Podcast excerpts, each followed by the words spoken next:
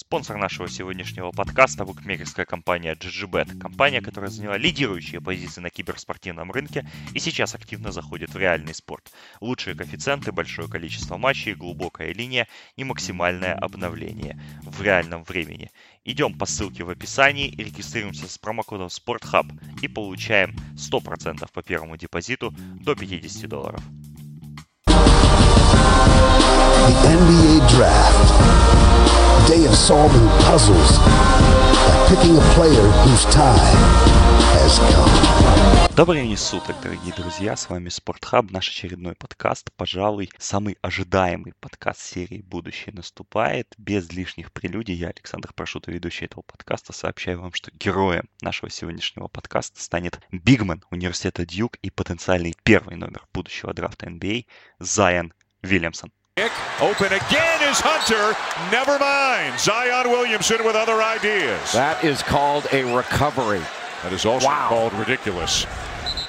How many guys his size could run that far, jump that high, block a shot, and not commit a foul? Зайан Латиф Вильямсон родился 6 июля 2000 года.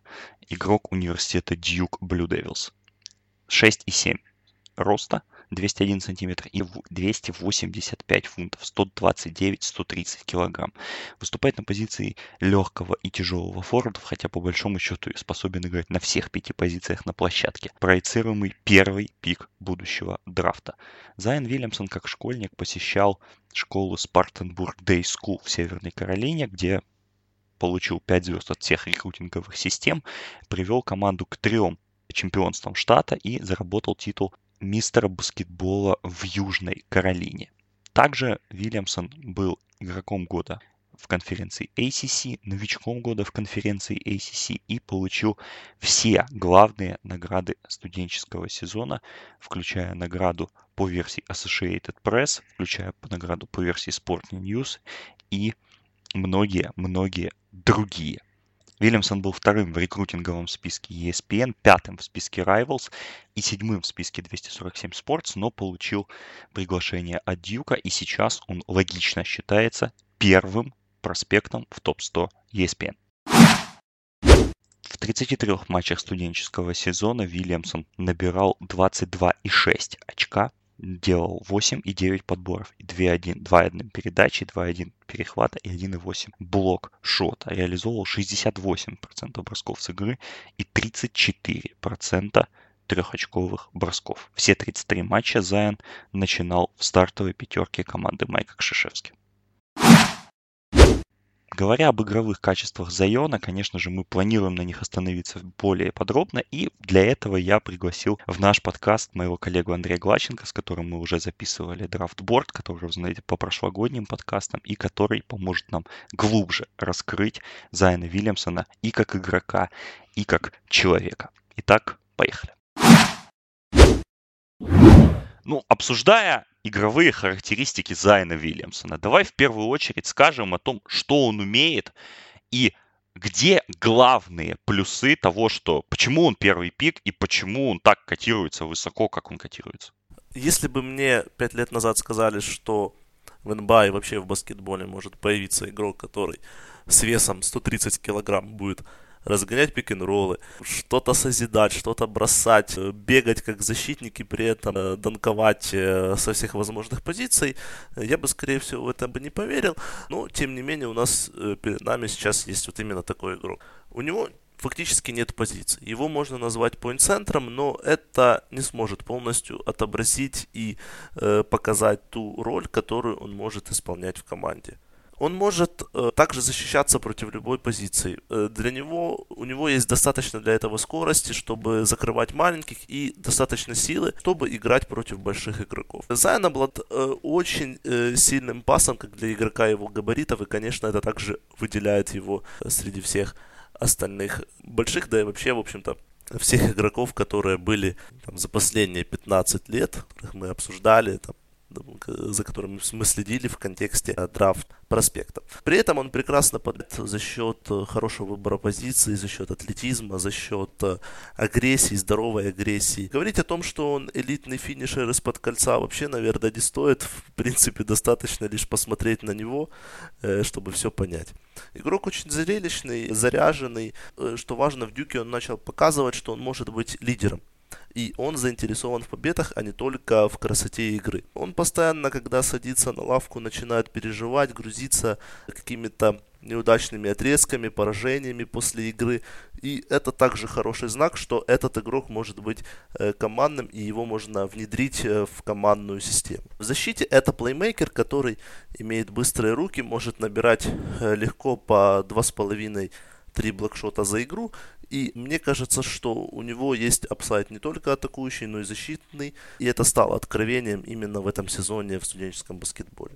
Да, я бы с тобой согласился, потому что то, как Зайон двигается по сторонам, вот латерально, да, если так это называется, то это, безусловно, очень высокий уровень. То есть он спокойно меняется на первых номеров, у него динамичные ноги, и он в защите делает работу, которую реально должен делать центровой, хотя, наверное, лучше бы было поставить под него еще одного пятого номера. И иногда в Дьюке в некоторых матчах были проблемы как раз с тем, что вот Заяна не сохраняли, да, как бы, что еще бы один классический центр, там не помешал Маркис Болден все-таки таким сохраняющим фактором, да, таким телохранительным для Заяна не был. В плане атаки здесь, конечно, вообще обсуждать нечего, там сумасшедший атлетизм, там данки на каждом шагу, он прыгает на любой промазанный мяч, он, он прыгал на пол за некоторыми мячами, что вот как раз ты сказала о победителе, о лидере, тоже очень важно. Практически все броски он пытался забить с мясом, и то, то что из-под кольца. И очень-очень внушительно смотрелся, особенно вот, вот эти моменты. Ну и пасовые навыки я бы отметил, потому что в некоторых играх, по-моему, вот с Гонзагой в той знаменитой ноябрьской игре, он несколько таких передач отдал, просто сумасшедших, что прямо я челюсть отпала на самом-то деле. И была еще в какой-то игре передача через всю площадку, да, то, что мы называем quarterback pass, вообще как бы это называется outlet pass, да, ну то есть идет через всю площадку передачи, человеку в быстрый отрыв, раз-два очка. И Зайон в этом смысле, конечно, проспект настолько цельный, насколько вообще это можно сказать, потому что он идет в проходы, он, пользуясь выражением кого-то из американских комментаторов, играет как фулбэк в американском футболе. Если нет дырки под кольцом, то он ее создает, он продавливает соперников, у него сумасшедшая мощь, сумасшедший атлетизм, при этом он умеет читать игру. Это самое важное, и здесь, в принципе, вот этот атакующий upside плюс защитный upside, они объединяются в какое-то невероятное целое, которое дает нам понимание того, что перед нами действительно очень-очень уникальный персонаж. Что касается минусов, в первую очередь это мы будем говорить о броске. Э, бросок из дриблинга, бросок с места, конечно, над этим необходимо работать. И тут вопрос, сможет ли он развить это до этот компонент до элитного уровня. Часто его броски опускаются как кирпичи, и здесь необходимо понять, в чем является причиной. Поскольку Зайн это игрок, э, в общем-то, цельный, вопрос, что является э, проблемой именно в этом компоненте для него.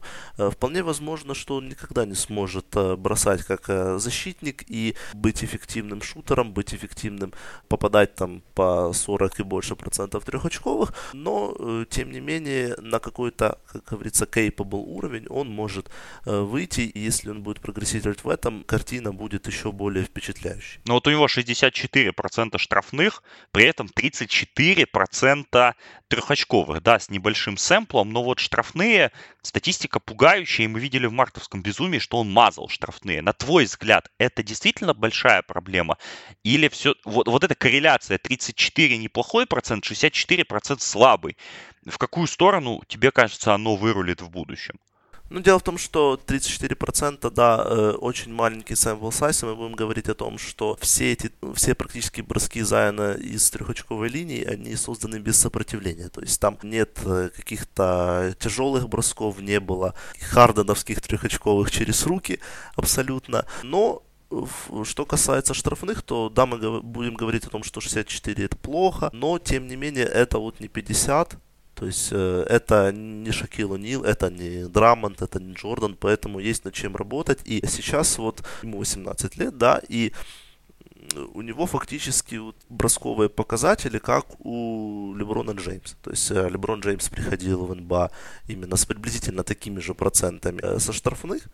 Э, то есть я так думаю, что в будущем около 70-72 он спокойно может попадать, а это уже, конечно, очень большое преимущество. Трехочковые, конечно, необходимо развивать, но здесь бы я не только говорил о бросках из трехочковой линии, но также и о средних. Средние это также очень важный компонент, и я бы хотел больше улучшенной техники броски из дриблинга. Все-таки здесь, мне кажется, очень серьезные проблемы, поскольку спот-апы у него идут достаточно нормально, ровно. Именно вот эти пул-ап-джамперы, это действительно является э, сейчас большой проблемой, но он старается, он это пытается развивать, и я думаю, что на какой-то достаточно меняемый уровень он в итоге сможет выйти. Что забавно, у Зайна по сезону 16% реализации трехочковых в домашних играх и 50% реализации в играх выездных. И штрафные тоже почему-то на нейтральных площадках или в гостях 75,5 против 62% э, в родных стенах университета Дьюка. Вот это странный какой-то сплит, честно говоря, но может ему действительно будет проще в какой-то менее напряженной, менее накаленной атмосфере НБА играть.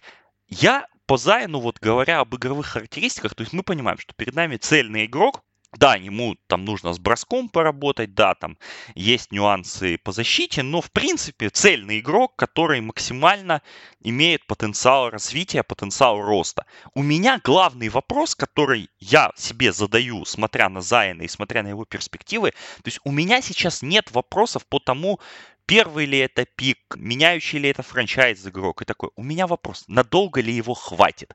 Потому что мне кажется, что вот сейчас он зайдет в НБА, он абсолютно спокойно, и мы это с тобой не раз обсуждали в личных беседах, он будет давать там 18 плюс 10, 20 плюс 11, плюс 5 ассистов, вот какие-то такие дикие цифры. Но насколько его хватит с подобной манерой игры, и, конечно же, с подобным весом.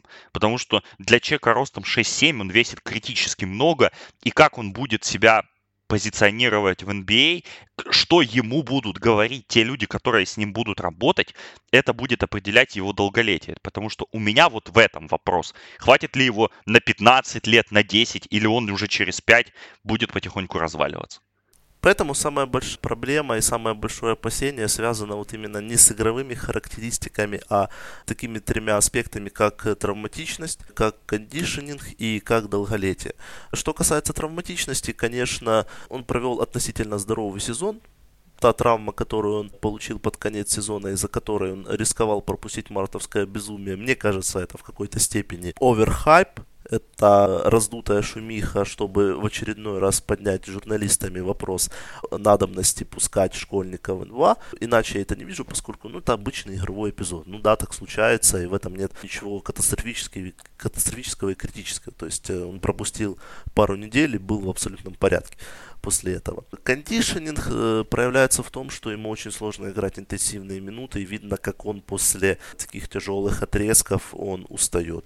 Мы говорим об игроке, который в будущем будет претендовать на трон самого лучшего игрока Национальной баскетбольной ассоциации, а это в свою очередь означает, что он будет будущим выступать в высоких стадиях плей-офф. Вполне возможно, это будут матчи, в которых необходимо ему будет играть по 40 минут. Это будут 6-матчевые, 7-матчевые противостояния. И здесь вопрос, насколько его энергии, а сейчас энергия является одной из важнейших составляющих его прогресса и вообще его как баскетболиста, его как личности, насколько его хватит на такие вот затяжные серии. Что касается долголетия, это также очень серьезный вопрос и серьезное опасение. Мне кажется, что с первых лет, да, у него э, будет получаться очень многое, но ему необходимо сразу же задумываться о своем будущем, о своем долголетии. Как в свое время это сделал Блейк Гриффин, который э, намеренно после двух-трех сезонов начал переводить игру немного подальше от кольца, начал развиваться как шутер, начал развиваться как point forward, как ассистент, как плеймейкер. Это очень сильно ударило по его действующим по его действующему уровню, по его действующей эффективности. Я уверен, что не все в тогдашнем клубе Лос-Анджелес Криперс нравилось то, что происходит. Однако сейчас, когда мы видим, что после такого количества травм, сейчас, когда Гриффину уже 30 лет, и он проводит феноменальный, выдающийся сезон за Детройт, мы видим, что это имело смысл.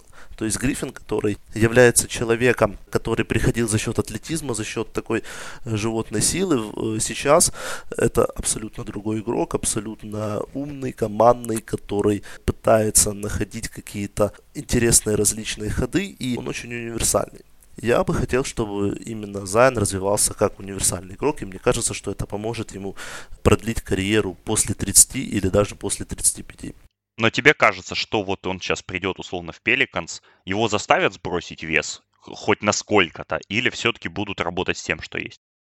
Это на самом деле очень интригующий вопрос, будет ли его Пеликанс пытаться менять, или же Пеликанс смирится с тем, что вот у, у них сейчас есть. Мы знаем, что у них есть пример Энтони Дэвиса, который наоборот страдал от того, что он был достаточно худым, как для э, большого, когда он приходил в лигу. Мне кажется, что какие-то килограммы он, безусловно, сбросит, и он будет выглядеть более подвижным и более худым, чем в колледже и даже в школе. Но мне кажется, что его э, атлетизм, его здоровую силу будут использовать по максимуму. Э, кроме того, на самом деле это очень интересный вопрос, насколько сколько у него вообще лишнего веса. Мы знаем, что он не проходил комбайн, он не показывал э, свой процент жира в организме, он не показывал даже своего прыжка. То есть то, что мы видим, это, в общем-то, наши догадки. И на самом деле очень увлекательный вопрос, э, насколько в нем вообще мышечная масса, да, насколько, как вообще устроен его организм. вот это э, действительно очень интересно на, на самом деле деле, мне кажется, что каких-то глобальных изменений мы не увидим. То есть он не выйдет на паркет в первом матче, там, условно, 105 килограмм. Такого не будет. Но, мне кажется, в какой-то более подходящий для НБА, для именно физических нагрузок сильнейшей лиги мира, мне кажется, его будут подводить. Мы уже немного затронули тему сравнений для Зайена, и, в принципе, продолжать ее, честно говоря, слишком не хочется, потому что каждый пытается найти в Зайене что-то свое. Кто-то сравнивает его с Чарльзом Баркли из-за большого веса и большой подвижности, кто-то сравнивает его атлетические способности с Блейком Гриффином, кто-то видит в нем Джулиуса Рэндла, кто-то вспоминает Ларри Джонсона, а кто-то вообще говорит, что это новый Леброн Джеймс. Мы постараемся отойти от этих сравнений, потому что, на наш взгляд, Зайен Вильямсон абсолютно уникальный атлет. То, что мы уже обсудили в игровых показателях, его способность передвигаться по площадке с таким телом, и при этом быть полезным на обеих частях паркета и показывать как элитные защитные навыки, так и элитные атакующие, это очень сложно повторить. И на, мой, на наш взгляд, ни одно из сравнений, которое было приведено раньше, оно по игровым показателям на 100% Зайну не соответствует. По физическому профайлу, безусловно, его можно сравнивать как с Ларри Джонсоном, так и с Баркли, так и с Блейком Гриффином, однако ни один из них по большому счету-то и не весил столько, сколько Зайн, поэтому от сравнений все-таки отойдем, и будем рассматривать его как действительно уникального проспекта, которым он, на наш взгляд, и является. О нем говорят. Сумасшедший атлет. Звучит шаблонно, но и, да и все так говорят, но это правда. И это выглядит совсем иначе вживую. Его склонность в том, что он всегда пытается делать спин, когда идет в проход. Мой самый главный вопрос, способен ли он будет раскачать свой бросок на периметре? Хватит ли ему габаритов и атлетизма, чтобы играть против более высоких и более длинных оппонентов. Наша команда готовилась подставляться под него при каждом проходе. Однако он объезжал наших ребят как хотел, и у него есть склонность к тому, чтобы идти вправо, а потом делать спину влево. Также я бы отметил его навыки в подборах нападений. Элитный подбирающий на чужом щите. Сказал один из тренеров в вопроснике Атлетика, на который, как вы помните, мы ссылаемся, делая наши подкасты и, в частности, этот сегмент. Несколько интересных фактов о Зайне Вильямсоне, в первую очередь о его несостоявшейся футбольной карьере, если верить бывшему тренеру тайтендов университета ЛСЮ и нынешнему, э, нынешнему тренеру линии нападения университета Texas State Эрику Матеосу. ЛСЮ предлагал Зайну Вильямсону футбольную стипендию в 2016 году, но Вильямсон отказался и, в принципе, сделал правильно. При этом в преддверии драфта НФЛ, который состоялся несколько месяцев назад, в целом ряде подкастов аналитики то ли в шутку, то ли всерьез сравнивали Вильямсона с реальными проспектами драфта НФЛ, и все они сходились на том, что если бы Зайен прямо сейчас, без любого футбольного бэкграунда, без нескольких сезонов в NCAA футбольной выставился на драфт, он был бы пиком первого раунда на позиции тайтенда и, возможно, был бы лучшим тайтендом своего класса. Потому что физический профайл и умение ловить мячи – это, безусловно, ключевой скилл, которым обладает Вильямсон и который бы легко трансформировался на футбольном поле а не на баскетбольной площадке. Ну и еще один важнейший факт. Джа Марант, потенциальный второй пик драфта, и Зайан Вильямсон играли вместе в одной студенческой команде Южная Каролина Хорнетс. Вильямсон туда пришел в свой первый сезон, Марант был немножко постарше, и в принципе, как сейчас говорит отец Джамаранта, оба игрока не были особо котируемыми в средах скаутов. Особенно это касается Вильямсона, который был, по словам отца Джа, Ти Маранта очень спокойным, был достаточно низким. Да, у него были перспективы, были какие-то шансы прорваться на высокий уровень, но таких надежд, которые он подает сейчас, у него не было. Поэтому теперь очень забавно будет, если Марант и Вильямсон уйдут первым и вторым на одном драфте, что все-таки бывает не так часто, особенно с учетом их небольшой разницы в возрасте. Одинокие проекты было бы смешно, честно говоря, сейчас как-то глубоко копаться в этой рубрике, но все-таки напомню, что мы ориентируемся на четыре основных издания ESPN, Ringer, NBA DraftNet и Athletic, ну и также добавляем свою драфт-доску, драфт-доску Спортхаба. И во всех этих изданиях Зайн Вильямсон, безусловный первый пик драфта, без всяких вариантов. Здесь я бы единственное, что отметил, что в ноябрьском топ-100 Атлетика, том, той версии, которую удалось найти, Зайон все-таки был за Арджеем Барреттом, он был вторым игроком своего класса, потому что в Зайоне все-таки немножко сомневались перед сезоном, даже с учетом того, что он показал в канадском турне Дьюка, все равно перед сезоном Арджей Барретт котировался первым проспектом класса, во многом из-за того, что со сборной Канады U19 он выиграл и разбил сборную Америки самолично в финале, и это давало ему немножко больше upside. Однако уже в декабре, в принципе, Вильямсон обскакал Баррета без всяких проблем. И сейчас мы видим, что Барретт занимает аж третье место в, во всеобщих бордах, а Джа Марант, который котируется вторым, начинал предсезонный рейтинг аж 24 в списке того же Атлетика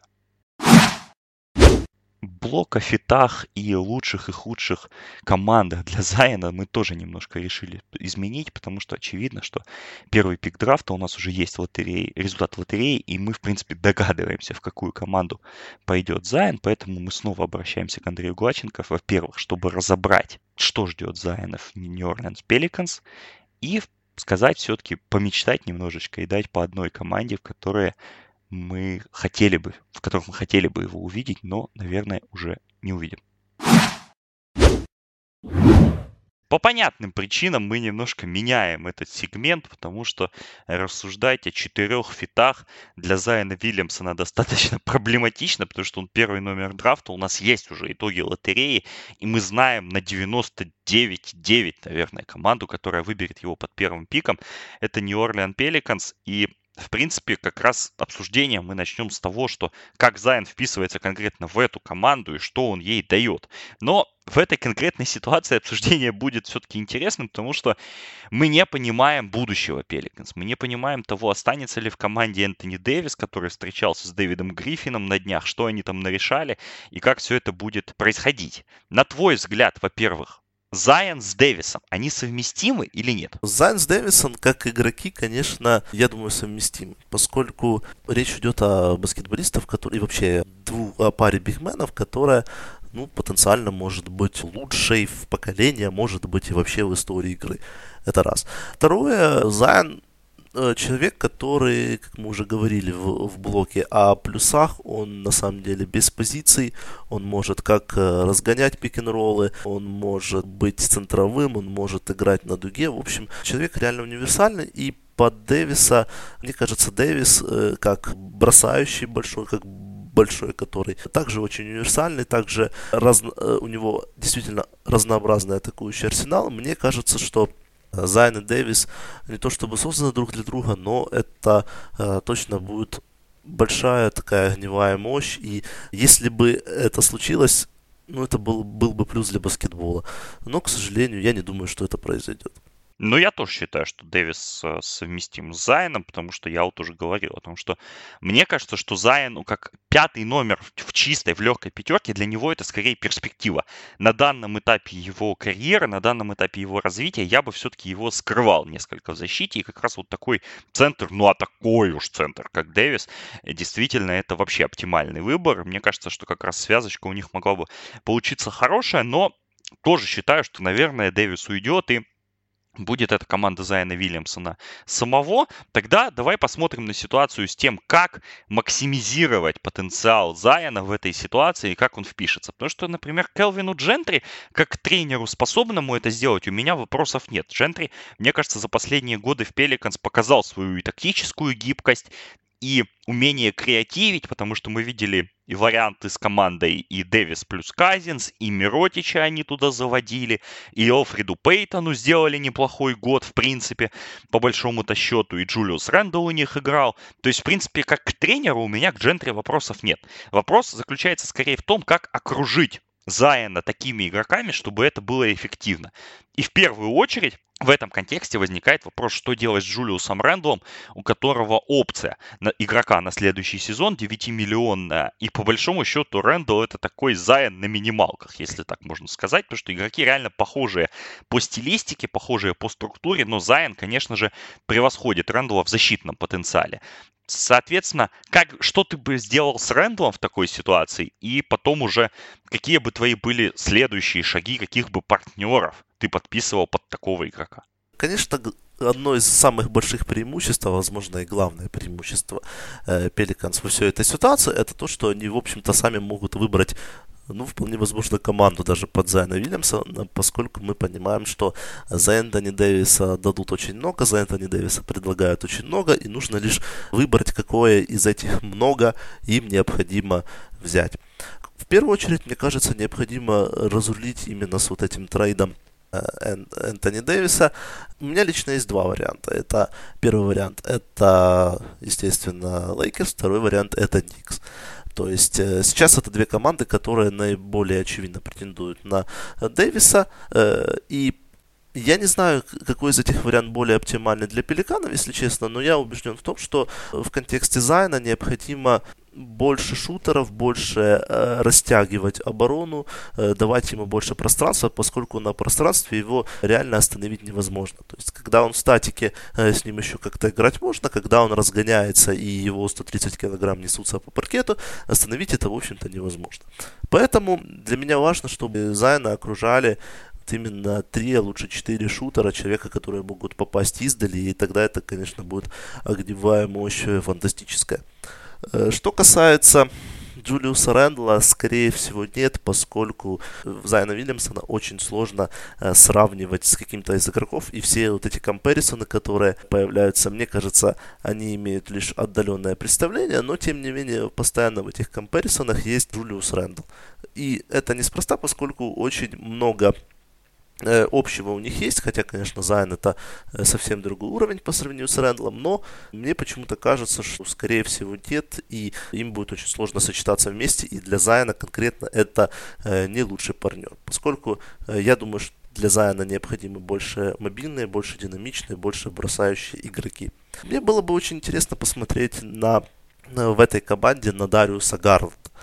То есть э, еще одного проспекта, э, и вполне возможно у него есть реальные шансы попасть в Пеликанс, если у них произойдет этот трейд с Лос-Анджелес Лейкерс, и они получат четвертый пик, тогда они смогут получить Гарланда. И это будет очень интересно в контексте того, что и Гарланд, и Холидей, во-первых, сочетаются между собой, очень здорово, они могут разделять мяч, они могут исполнять позиции Э, исполнять функции разыгрывающего сообща, и при этом Зайон также может разыгрывать мяч, и Холидей, и Гарланд здорово бросают.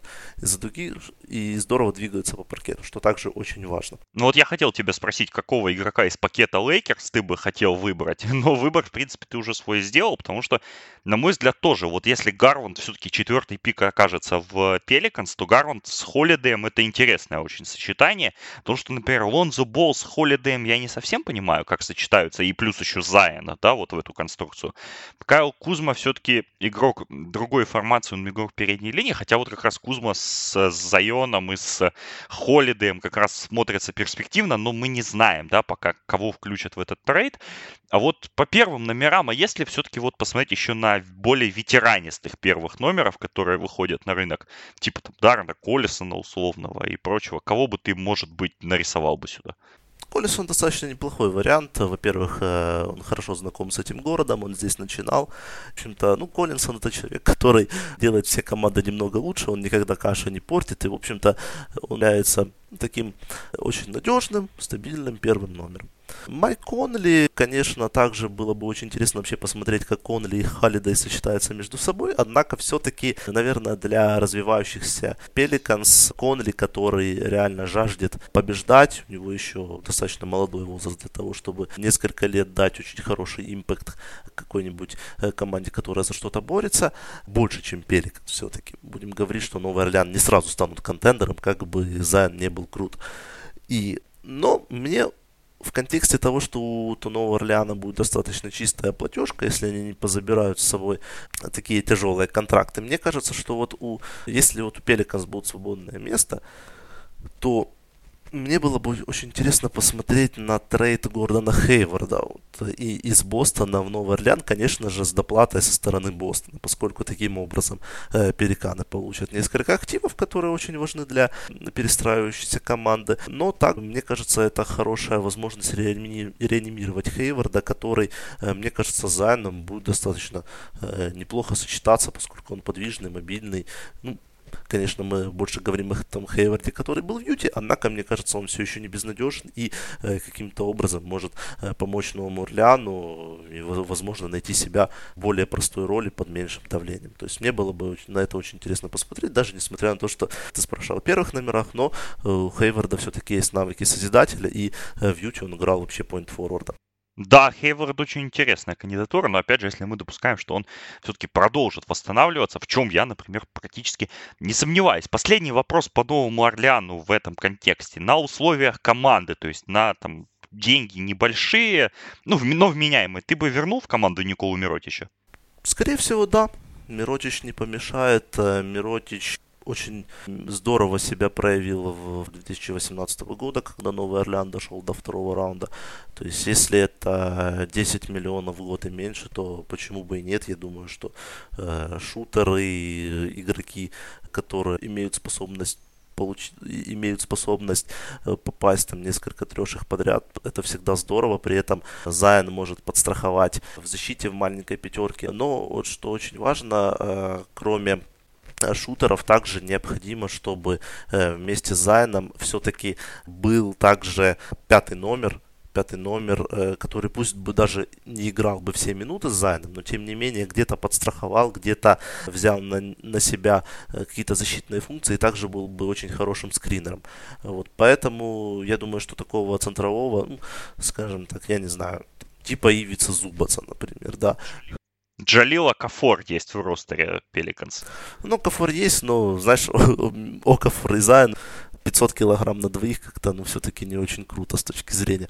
Вот именно, именно, э, мне кажется, необходим центровой, который, ну, на каком-то хорошем бы вменяемом уровне защитился бы. То есть э, где-то разгрузил Зайна, поскольку, опять же, есть проблемы с кондишнингом. Ожидать того, что он будет в первом же сезоне набирать там 25 очков и еще и при этом здорово отрабатывать в защите, эффективно все-таки не стоит. Ну, раз уж мы все-таки изменили немножко сегмент, но отойти от каких-то фантазий э, очень сложно, хоть и есть конкретная команда, которая, вероятнее всего, выберет а, Зайона под первым номером. Где бы тебе хотелось бы увидеть Зайна помимо Нового Орлеана, какая-то одна команда, которая, так сказать, э, сценарий мечты был для тебя, но он по, по определенным причинам не состоится. Я назову свою команду, я бы хотел увидеть в Вашингтоне.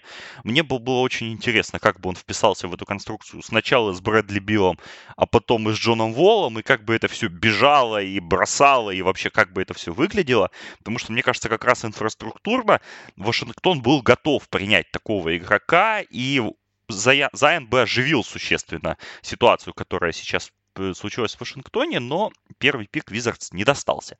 Твой выбор каким бы был? Я, в принципе, болел за то, чтобы эта команда взяла э, Зайона, чтобы она выиграла лотерею и взяла Зайона под первым пиком.